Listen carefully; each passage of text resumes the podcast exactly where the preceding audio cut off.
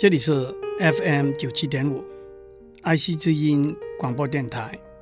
您所收听的是我爱谈天，你爱笑，我是刘总郎。科学研究有两个相辅相成、相互为用的面向，一个面向是观测和实验，另外一个面向是理论和模型。我们看到。天文学里头许多重要而且又有趣的例子，从观测的结果，我们建立模型；从模型演算出来预期的结果，再回过头来从观测去验证。今天我要跟大家讲的是宇宙的模型是什么？宇宙有没有一个开始？有人说。二十世纪科学里头最重大的成就，就是建立了一个目前大家都认为是正确的宇宙的模型，那就是大爆炸这个模型。我们的宇宙有上千亿个银河，每个银河有上千亿个恒星 （stars），还不知道有多少个绕着这些恒星走的行星 （planets）。大爆炸模型 （Big Bang Model） 是一个合理而又美丽的模型，可以用来解释这所有所有天体的来源和它们运转的情形。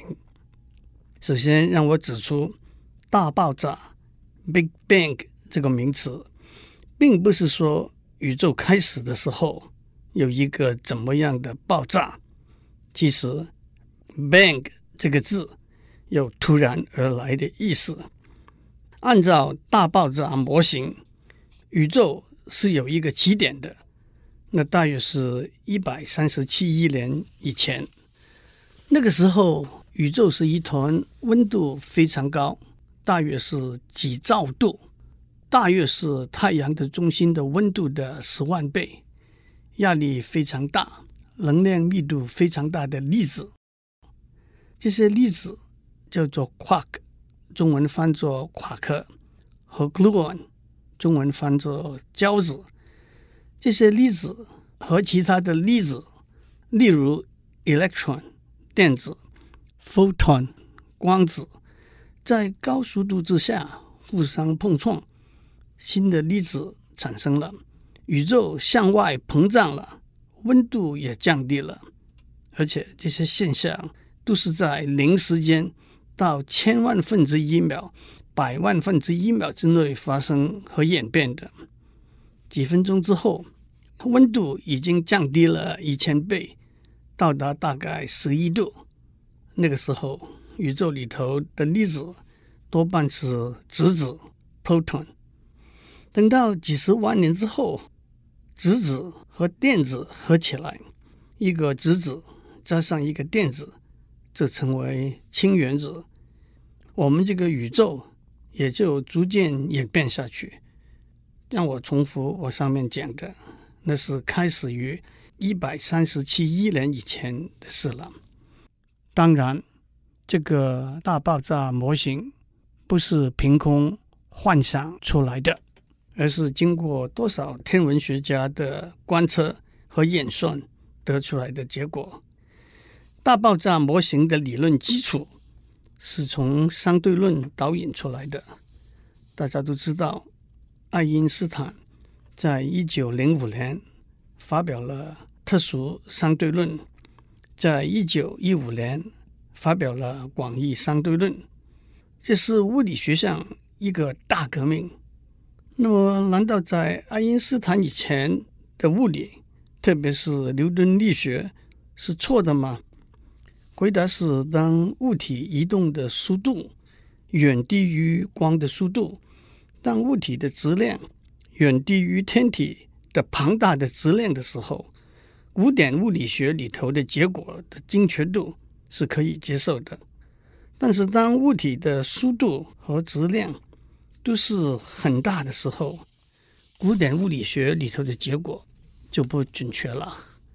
爱因斯坦的万有引力。Gravitational force 的理论比原来牛顿的理论要精确，而且当爱因斯坦用他的理论来计算水星运行的轨道，以及计算星光从远方传过来，经过太阳附近的时候被扭曲的程度，都已经得到实地观测的验证。因此，爱因斯坦也用他的万有引力的公式去计算整个宇宙的运行。在这个计算里头，爱因斯坦有一个假设，那就是宇宙是均匀一致的，每个方向的结构都是一样的，那就是 homogeneous and isotropic。而且这个假设。也逐渐得到观察的验证，但是很不幸，当爱因斯坦用他的广义相对论里头的方程式去计算宇宙里头天体相对的位置和运行的情形的时候，他计算出来的结果，因为天体彼此之间重力的互相吸引，最后所有的天体会聚在一起，整个宇宙。就崩溃垮台了，这也是牛顿力学演算出来的结果。当然，这不是爱因斯坦预期和愿意接受的结果。爱因斯坦心目中的宇宙的模型是一个静止的模型，宇宙会平衡的、永恒的存在运转。但是，这不是他公式计算出来的结果。因此，他就想出了一个补救的办法，在他的公式里头，它加上一个常数，叫做宇宙常数 （cosmological constant）。这样一来，他算出来的结果是一个平衡、永恒的模型。但是，这个常数是有点无中生有，为了达到预期的模型而硬凹出来的假设。他花了许多的力气去计算、去调整。多年之后，他也说这是他研究的生涯中走错了的一大步。在几年之后，一位俄国数学家叫做 Friedman，他提出一个宇宙不是静止，而是不断膨胀的模型。从物理的观点来看，因为宇宙在不断的膨胀。所以就可以和天体之间的重力吸引力互相抵消。从数学的观点来看，他引用爱因斯坦在广义相对论里头原来的公式，而不需要加上一个 cosmological constant。首先，什么是一个膨胀的宇宙的模型呢？我们可以想象有一个气球，在气球表面是所有的天体。当这个气球膨胀的时候，每两个天体之间的距离都会增加，天体彼此之间会变得越来越远。不过，爱因斯坦并不同意 Friedman 的结果。他先是说他的数学是错的，后来他改口说他的数学是对的，但是没有物理的依据。很不幸，Friedman 籍籍无名的。在一场大病之中过去了。不过几年之后，一位比利时的天文学家 Lemaitre，他并不知道 Friedmann 的结果，他独立的建立了宇宙是在不断膨胀的模型，而且在这个模型里头，宇宙有一个开始点，从这个开始点，宇宙不断膨胀和进化。Lemaitre 的模型。可以说是今天我们叫做大爆炸模型的开端，但是最初爱因斯坦还是不相信 Lemaitre 的结果。那个时候是一九二几年，爱因斯坦的静止永恒的宇宙的模型和 Friedman 跟 Lemaitre 的膨胀的宇宙的模型，在数学上都是从相对论的公式导引出来的，在实验上。也都符合观测的结果。不过，接下来陆陆续续，许多天文学家研究的结果都朝着支持膨胀的宇宙这个模型的方向走。我们在下面讲讲这些结果。让我继续讲天文学上跟大爆炸模型有密切关系的几个故事。第一个我要问的问题是：我们怎么样去决定一颗星和地球之间的距离呢？很多人会说，这很明显是一个重要的问题，但是从来没有想过怎么样去做。有人会说，从这颗星的亮度来决定，这是正确的基本观念。但是，怎么样从一颗星的亮度去决定它和地球的距离呢？让我指出，一颗星有它真正的亮度，但是我们在地球上观察到的亮度，不是这颗星真正的亮度，因为亮度是随着这颗星。和地球之间的距离的平方而衰减的。换句话说，我们没有办法直接的去测定一颗星真正的亮度。我们也不知道这颗星和地球之间的距离。我们唯一的资料是在地球上观察到这颗星的亮度。那么怎么办呢？这其中有很多有趣的学问。首先，天文学家把天空分成八十八个区域，每个区域里头的星就叫做一个星座 （constellation）。我要特别讲其中一个星座，叫做 Cepheus，中文翻成仙王座。其中有一颗星 Delta Cephei，在中国天文学上叫做追父星。Cepheus 是希腊神话里头。一个君王的名字，追父是中国周朝时代一个人的名字。让我回过头来继续讲星的亮度。有些星的亮度是固定不变的，像太阳就是一个例子。有些星它的亮度是跟着时间而改变的，这些星叫做变星。在十八世纪的时候，一位年轻的天文学家。Goodricke，当他观察天王星的一颗变星追父星的时候，他观察到它的亮度的改变是有周期性的。追父星亮度改变的周期是五天八个小时。换句话说，追父星的亮度变化的情形，每五天八个小时就会重复一次。以那个时候的望远镜的技术来讲，这是非常细致的观察。随后，天文学家陆续发现许多和追父星相似的变星，它们亮度的变化都是有周期性的。这些星都统称为造父变星。过了差不多一百年，美国哈佛天文台的一位 Levitt 李维特女士。当她花了很多的时间观察了许多造父变星亮度变化的周期的时候，她做了一个大胆而最后证明是对的假设。他找了二十五颗和地球的距离是大致一样的造父变星。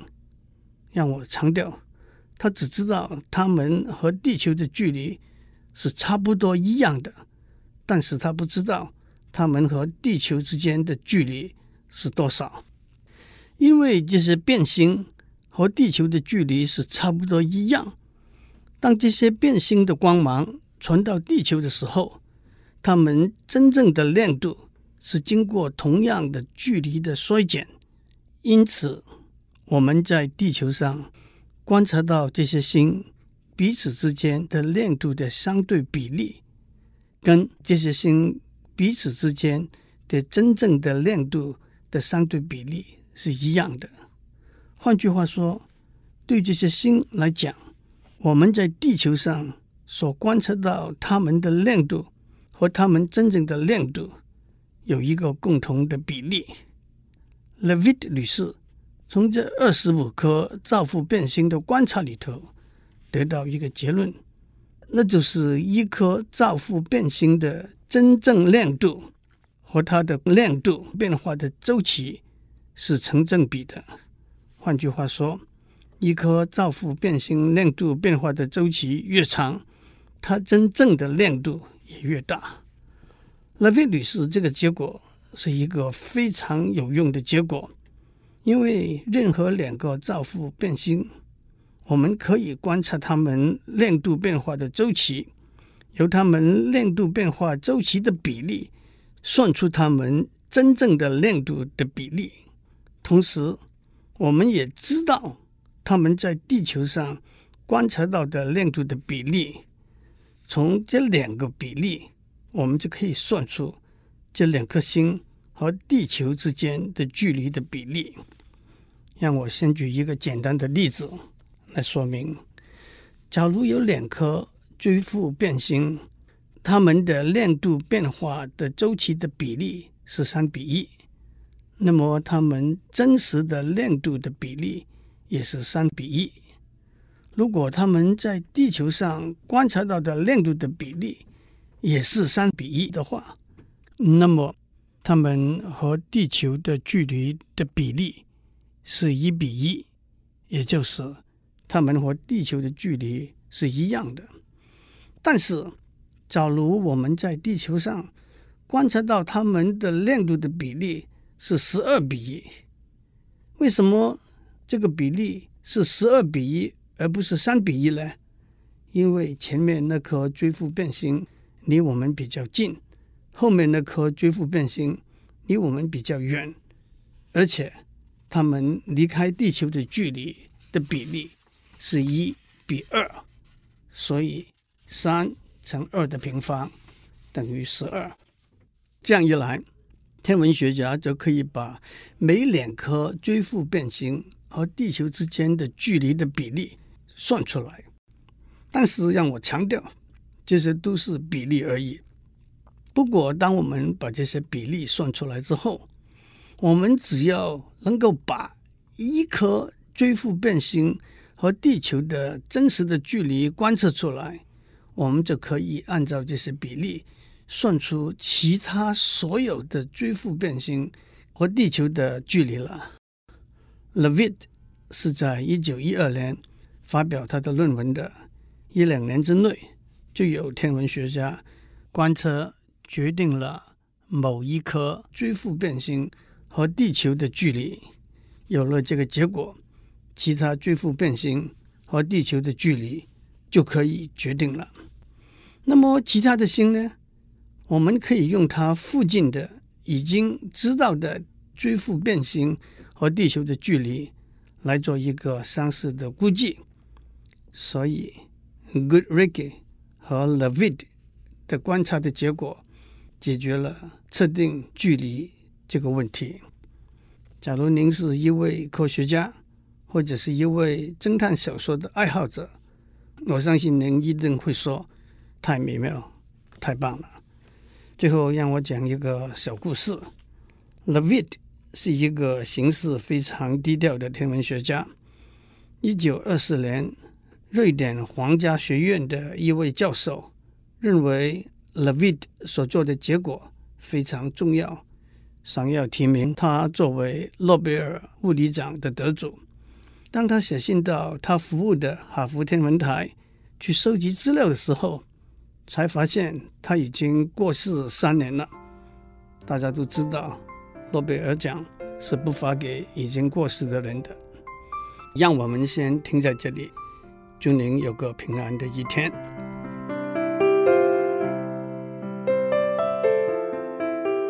以上内容由台达电子文教基金会赞助播出。